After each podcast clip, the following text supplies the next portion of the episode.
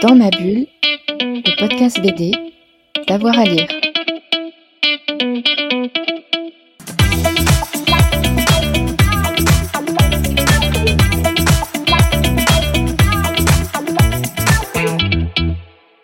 Alors, euh, je voudrais citer euh, Stevens euh, avec Les Rigoles, qui est un album qui m'a beaucoup marqué. On l'a exposé euh, il y a deux ans ou trois, je ne sais plus maintenant. Et je me souviens que les originaux de Brecht sont absolument euh, éblouissants et que c'est l'un des auteurs euh, qui m'a vraiment donné le plus d'émotions, qui m'a tiré quelques larmes même euh, à la contemplation de, de ces originaux.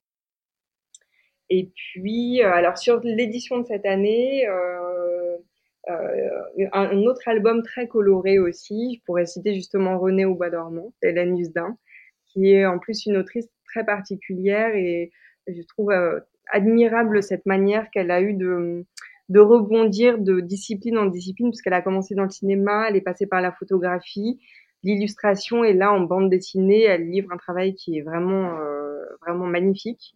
Et, euh, et, je trouve que c'est un parcours très très très intéressant et l'album évidemment est, est, très réussi.